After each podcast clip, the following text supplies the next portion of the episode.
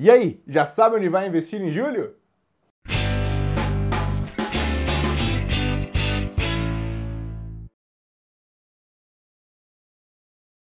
Fala pessoal, tudo certo? Como vocês devem ter percebido, eu não sou o professor Flávio Lemos. Meu nome é Matheus Massari e eu estou substituindo aqui o Flávio, que infelizmente pegou Covid nessa última semana. Mas fiquem tranquilos porque ele está só com sintomas leves e já já ele está de volta. Força, Flavião!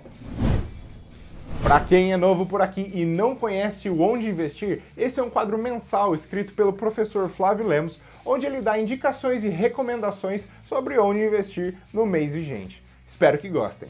Então vamos ao que interessa. Será que o Brasil virou cringe para os gringos? Mas afinal de contas, o que é cringe? Cringe é uma palavra usada pelo pessoal da geração Z, aquele pessoal que é um pouco mais novo que eu, para falar a verdade. É uma palavra que remete a algo vergonhoso, algo embaraçoso, que remete a algum senso de constrangimento. No cinema existe um gênero chamado cringe comedy, que se baseia em causar essa sensação de vergonha alheia e de desconforto para quem está assistindo. Um exemplo clássico que todo mundo já deve ter ouvido falar é o filme Borat.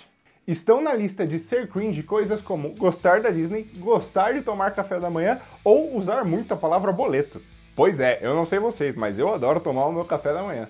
Após várias interações da equipe de análise da XP com os investidores estrangeiros, a conclusão foi de que os gringos estão começando a ficar otimistas sobre o Brasil. Mas nem tudo são rosas e alguns motivos mantêm os investidores estrangeiros com certa cautela. As eleições de 2022, o cenário fiscal de curto e longo prazo e a expectativa da taxa de câmbio. A conclusão é de que os investidores estrangeiros não estão muito posicionados em empresas de commodities ou bancos, que vale lembrar que são as empresas de grande participação no Ibovespa. E isso é um fator positivo, porque isso abre espaço para um possível fluxo gringo caso a percepção de risco do Brasil melhore. Histórias de mercado. O que foi a Merposa? O fim dos anos 60 e o início dos anos 70 foram de intensas movimentações, com muitas empresas abrindo capital e tendo suas ações listadas nos pregões de São Paulo e do Rio de Janeiro. O pano de fundo eram os incentivos que o regime militar concedia para que o setor privado financiasse seu crescimento nas bolsas. Na virada dos anos 70, a corretora de valores Marcelo Leite Barbosa se tornou o ícone de prosperidade econômica nos primeiros anos do regime militar. Para vocês terem uma noção, ela cresceu a ponto de ser considerada a maior do Brasil. E por isso, virou uma espécie de escola para os figurões que mais tarde iriam protagonizar algumas das febres do mercado financeiro brasileiro. Isso das ações dos anos 70 até o overnight dos anos 80. E nesse cenário amador, onde os produtos de investimentos eram muito mais restritos do que são atualmente, Leite Barbosa cativou os pequenos poupadores. Para você ter uma ideia, Marcelo Leite Barbosa publicou em 1970 um anúncio que dizia 100 ou 100 mil ações, nós queremos as suas ordens. O número de IPOs chegou a 254 em 1971, contra os 83 do ano anterior. Pois é, nem nos tempos mais promissores desse século se chegou a algo perto disso. Só por uma questão de comparação, em 2020 nós tivemos 28 IPOs no Brasil. E você deve estar tá aí se perguntando até quando foi essa festa. Pois é, ela durou até a metade de 1971. Quando a classe média já tinha vendido carros e apartamentos para comparações, a bolha começou a murchar. As movimentações da bolsa eram claramente especulativas. Então ficou famosa a história da correria dos investidores para comprar ações de uma suposta empresa que iria abrir capital chamada Merposa. Esta que nada mais era do que uma sigla para Merda em Pó SA. A virada do mercado em 71 foi uma paulada dura demais para Marcelo Leite Barbosa. Era hábito da corretora financiar clientes que queriam investir em ações. Porém, como os preços derreteram ao longo dos meses, a maioria ficou devendo. A empresa acabou sofrendo intervenção do Banco Central, fruto de perseguição do regime militar, segundo alguns. Então, ela definhou até ser totalmente vendida em 1987. Contudo, as histórias e os personagens forjados na corretora ainda sobrevivem.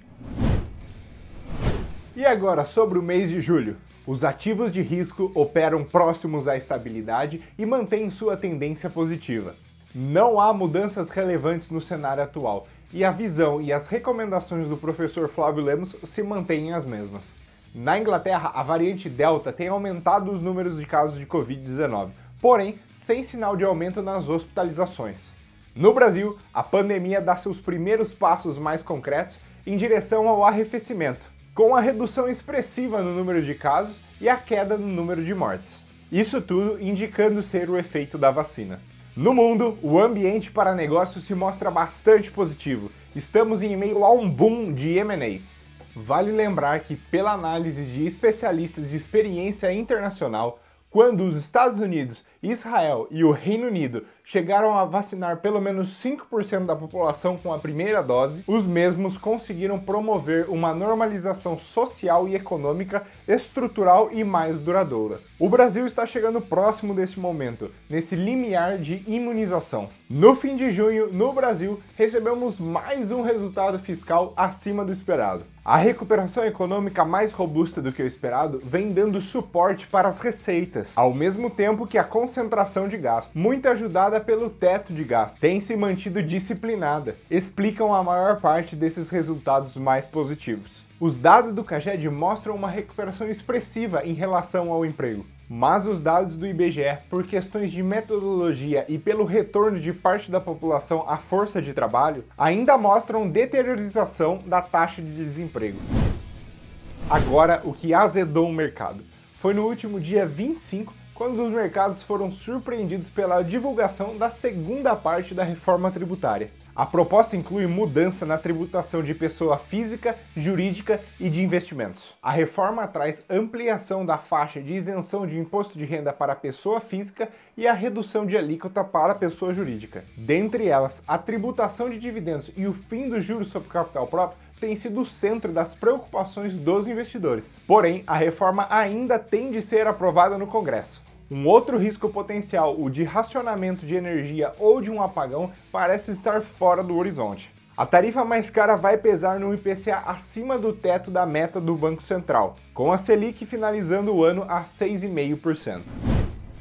Então vamos ao resumo do mercado. Rotação entre valor e crescimento. Em 2021, com a reabertura da economia global, as ações mais cíclicas e consideradas de maior valor finalmente começaram a aparecer mais atrativas aos investidores e a terem uma performance melhor. Isso na medida que o mercado ficou animado com a aceleração da vacinação pelo mundo e o forte crescimento econômico esperado. Porém, nas últimas semanas, esse movimento começou a perder um pouco de força, desde que o Federal Reserve adotou uma postura mais dura em relação à taxa de juros dos Estados Unidos e também com a aceleração de casos de Covid-19 causados pela nova variante Delta. Seguimos otimistas com as commodities, mas é muito importante ficar de olho nesse tema: valor versus crescimento. Rotação para temas de reabertura. Com perspectivas melhorando para o restante do ano, estamos construtivos em relação a nomes ligados à retomada econômica. Setores como financeiro, shopping, educação e varejo físico devem se beneficiar. Trazemos uma lista de ações que continuam atrativas e que podem ver um bom desempenho com essa rotação em direção a temas de reabertura, caso o tema siga ganhando tração. Rotação entre large caps e small caps. Também estamos vendo uma rotação de large large caps e small caps acontecendo.